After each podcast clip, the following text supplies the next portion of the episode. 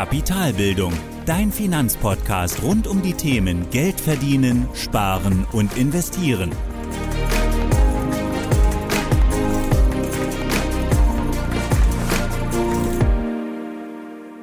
Hallo und willkommen zu einer weiteren Folge meines Podcasts. Ich bin Thorsten von Kapitalbildung und heute sprechen wir über meine drei größten Anlagefehler und was du daraus lernen kannst. Bevor wir aber damit anfangen, möchte ich noch kurz vorausschicken, und zwar, dass jeder Fehler am Ende auch etwas Gutes hatte.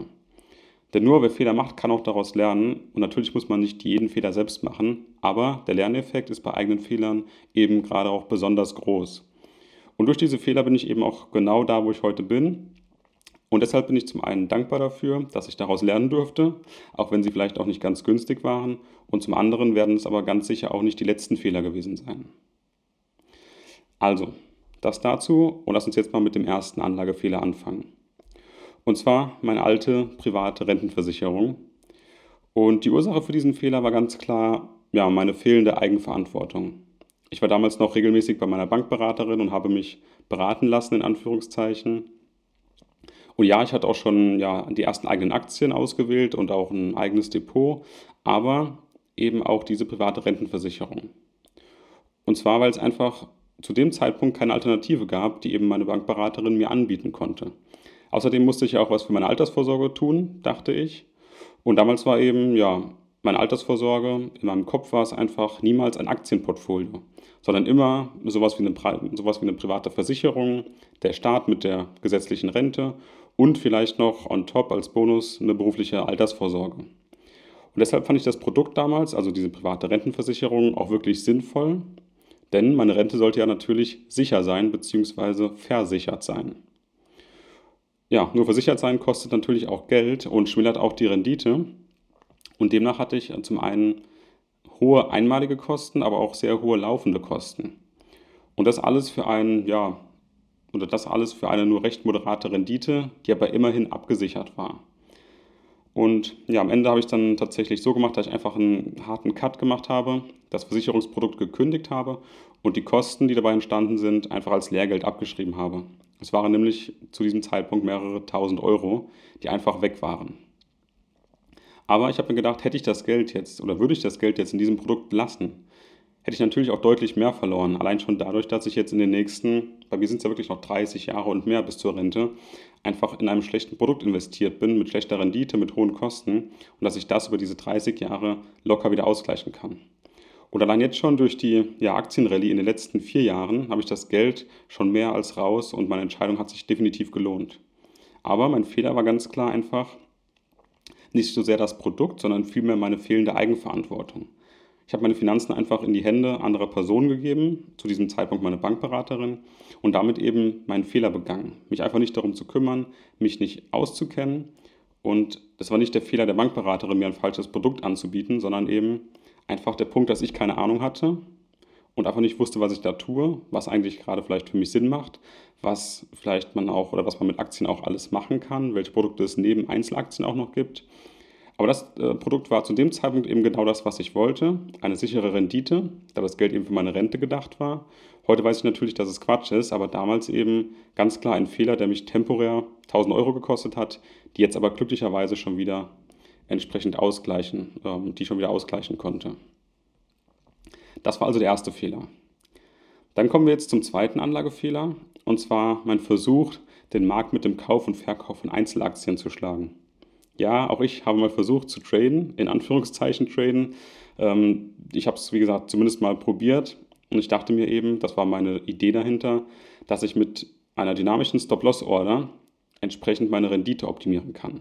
Heißt also, ich kaufe eine Aktie und über die Zeit gesehen wächst die Wirtschaft, weil ja die Idee ist, dass die Wirtschaft immer wächst. Und dadurch steigt auch der Aktienkurs. Und mit meiner dynamischen Stop-Loss-Order zieht sich eben die Verkaufsschwelle automatisch mit dem Kurswert nach oben und ich kann eigentlich nur gewinnen. Das war so erstmal die Idee. Leider hat es nicht funktioniert, obwohl es in der Theorie einfach auch so gut klingt und auch simpel klingt, aber der Markt verhält sich eben nicht so rational, wie die Wirtschaft das tut. Und ja, auch wenn die Verkaufszahlen, der Umsatz oder auch das EBIT eines Unternehmens stimmen, können auch andere Ereignisse den Kurs enorm treiben oder auch senken. Und das kann eben eine dynamische Stop-Loss-Order mit einer festen Verkaufsschwelle, die sich dynamisch mitzieht, einfach niemals abbilden. Denn ich war zwar zwischen der Maximierung oder ja, nicht zwar, sondern ich war eben zwischen der Maximierung der Rendite und der Begrenzung des Verlustes gefangen.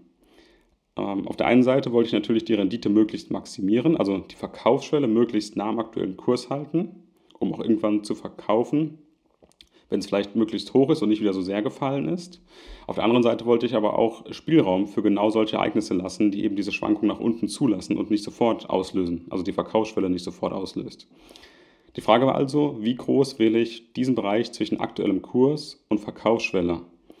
Und um ehrlich zu sein, ich hatte einfach keine Ahnung, habe ein bisschen rumprobiert und habe dabei auch definitiv ein paar hundert Euro verloren, was auch die Idee war, das mal auszuprobieren.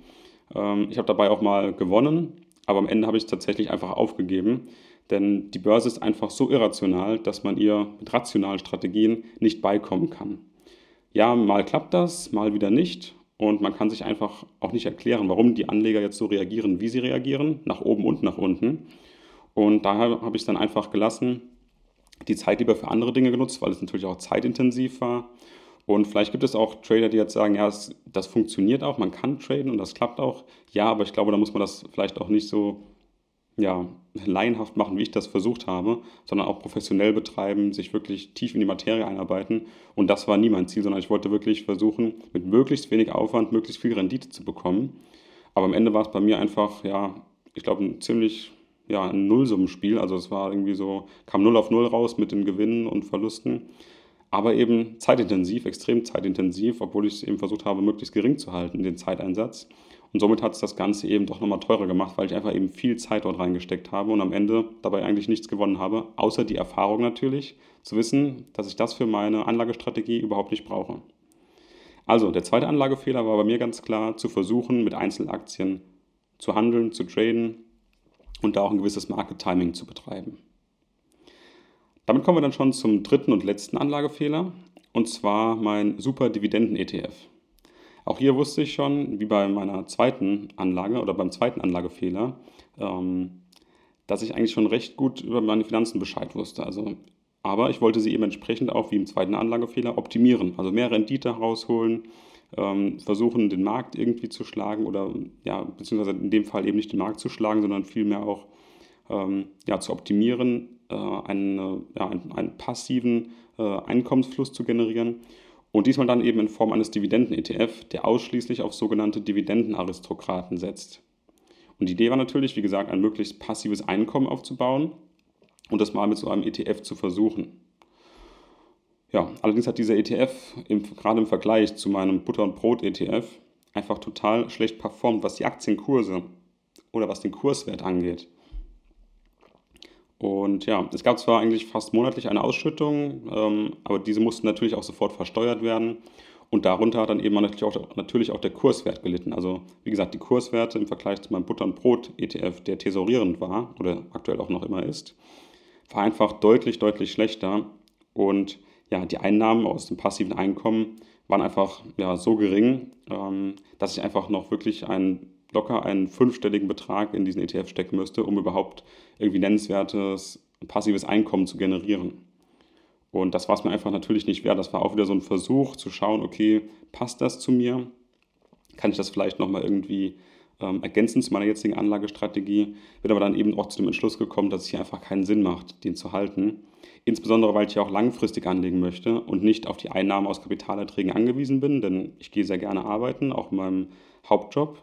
Und dann brauche ich einfach nicht diese Kapitalerträge jetzt, sondern ich möchte eben anlegen, langfristig anlegen und eben dann entsprechend später, wenn dann die Rentenphase kommt oder die Auszahlphase, was auch immer das ist, dann entsprechend eben ein Vermögen haben, das ich dann sukzessive irgendwie abbauen kann mit meiner Entnahmestrategie.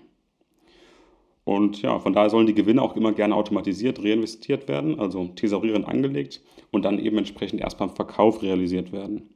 Und alles in allem habe ich hier vielleicht, ich glaube, ein paar hundert Euro Verlust gemacht, also 300, 400 Euro, weil ich den ETF irgendwann einfach loswerden wollte. Das war für mich ein Versuch, ähm, weil er einfach auch so schlecht performt hat. Nicht, weil, die, weil ich ihn teuer oder teurer eingekauft habe und günstiger verkauft habe, sondern weil ich einfach dann das Geld nicht genutzt habe, um es vielleicht anders zu investieren. Und so ergibt sich dann eben auch der Verlust durch die Opportunitätskosten.